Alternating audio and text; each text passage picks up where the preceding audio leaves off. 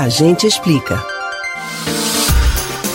O mundo todo acompanha a corrida dos cientistas em busca de uma vacina para combater o novo coronavírus. Essa é uma das mais complexas estratégias da luta contra o vírus. Os pesquisadores trabalham para produzir e entregar uma forma de imunização ainda em 2021.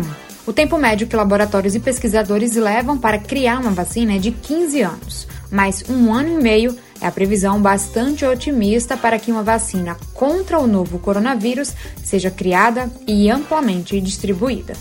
Mas por que as vacinas podem demorar tanto tempo para serem produzidas? Para chegar a uma vacina efetiva, os pesquisadores precisam percorrer diversas etapas.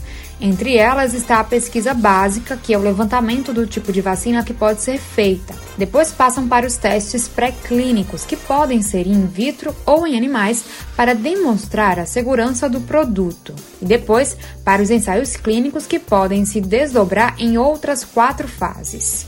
A primeira fase é feita em seres humanos para verificar a segurança da vacina nesses organismos. A segunda etapa é quando se estabelece qual a resposta imunológica do organismo. A terceira é a última fase de estudo para obter o registro sanitário. E, por fim, a distribuição para a população. Mas a produção e entrega de vacinas inclui diversos desafios.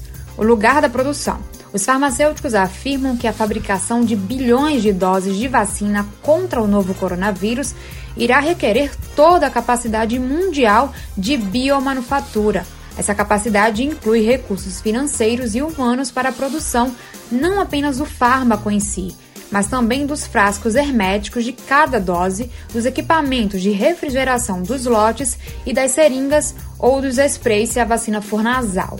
A infraestrutura logística para o transporte ágil e seguro da produção também vai ter que ser reforçado.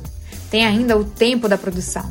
Um outro fator do complexo processo de imunização mundial é o prazo necessário para a produção de um número de doses que possa chegar a bilhões se a imunização exigir mais de uma dose por pessoa. O medo do mundo farmacêutico é a concentração da produção de insumos, direto ou indiretos, em poucos países. Sem grandes estoques, o que aumentaria o custo da produção, as empresas frequentemente dependem da compra de materiais em outros países que podem restringir a venda para atender primeiro aos seus interesses nacionais.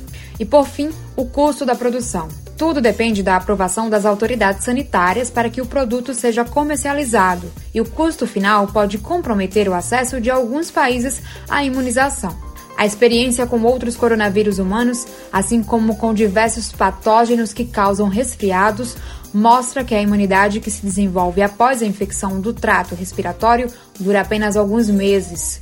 Então é provável que a vacina contra o novo coronavírus tenha de ser tomada periodicamente, como acontece atualmente com as vacinas para a influenza.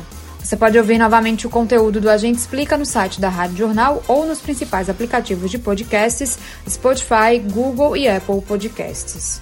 Camila Brandão para o Rádio Livre.